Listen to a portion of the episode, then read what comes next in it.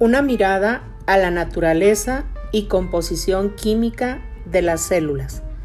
La célula es la unidad estructural y funcional básica de la cual están constituidos los organismos vivos.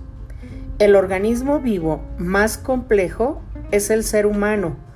Puede contener un billón de ellas. Además de tener una estructura definida, las células tienen en común cierto número de funciones características. Una de ellas es la de proporcionarse y transformar la energía.